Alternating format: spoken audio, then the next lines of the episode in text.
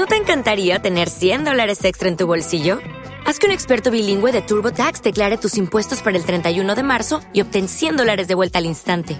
Porque no importa cuáles hayan sido tus logros del año pasado, TurboTax hace que cuenten. Obtén 100 dólares de vuelta y tus impuestos con 100% de precisión, solo con Intuit TurboTax.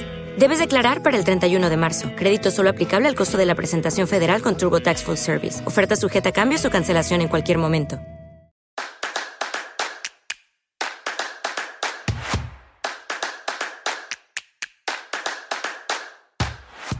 ¡Vamos! ¡Vamos! ¡Sigue adelante! No te retrases. Ata fuertemente las agujetas de tu calzado y sigamos las huellas de Jesús.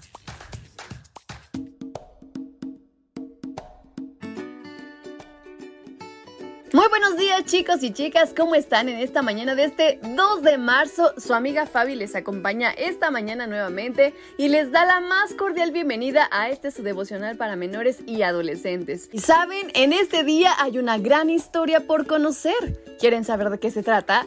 Pues aten fuertemente las agujetas de su calzado y sigamos las huellas de Jesús. Despedida y bendiciones.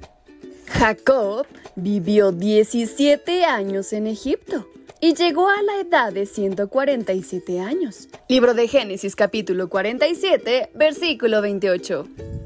Llegó el día en que Jacob enfermó y sabía que pronto iba a morir. Por lo tanto, Génesis 49 es un discurso de despedida y palabras de bendición para sus hijos. De este discurso podemos aprender tres lecciones.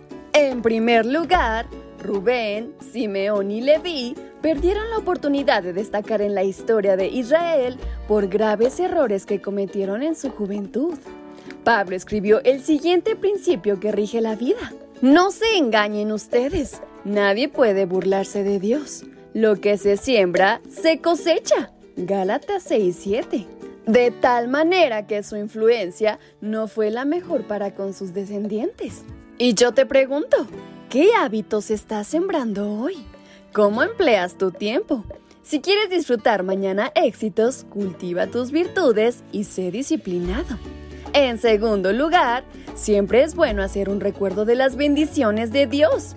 No necesitamos llegar al final de un año o envejecer para recordar cómo nos ha guiado el Eterno.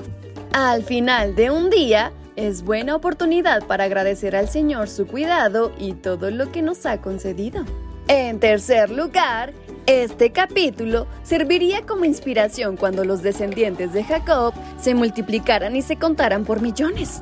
Entonces se convertirían en una nación, pero al principio las circunstancias no serían favorables, pues serían esclavos por muchos años. En ese contexto, las palabras del patriarca les recordarían cuál es su futuro glorioso.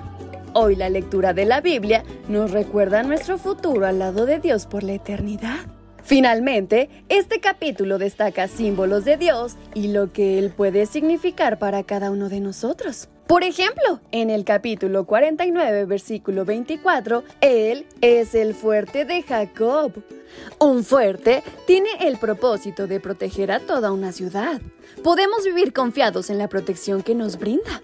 Dios también es el pastor que nos guía y nos conduce como a un rebaño, nos guarda del mal y nos sustenta. Por último, Dios es la roca de Israel. Una roca proporciona estabilidad y seguridad. Cuando estamos sobre una roca, nuestros pies pueden permanecer seguros sin resbalar. Jesús es la roca de la salvación y el mejor fundamento. Él es confiable e invariable por todos los tiempos. Dios, que sostuvo a los patriarcas en la antigüedad, nos sostiene y nos guía el día de hoy. Y con estas palabras en mente es como finalizamos nuestra reflexión. Espero les haya encantado tanto como a mí. Su amiga Fabi se despide deseando que tengan un muy bendecido día. Hasta pronto.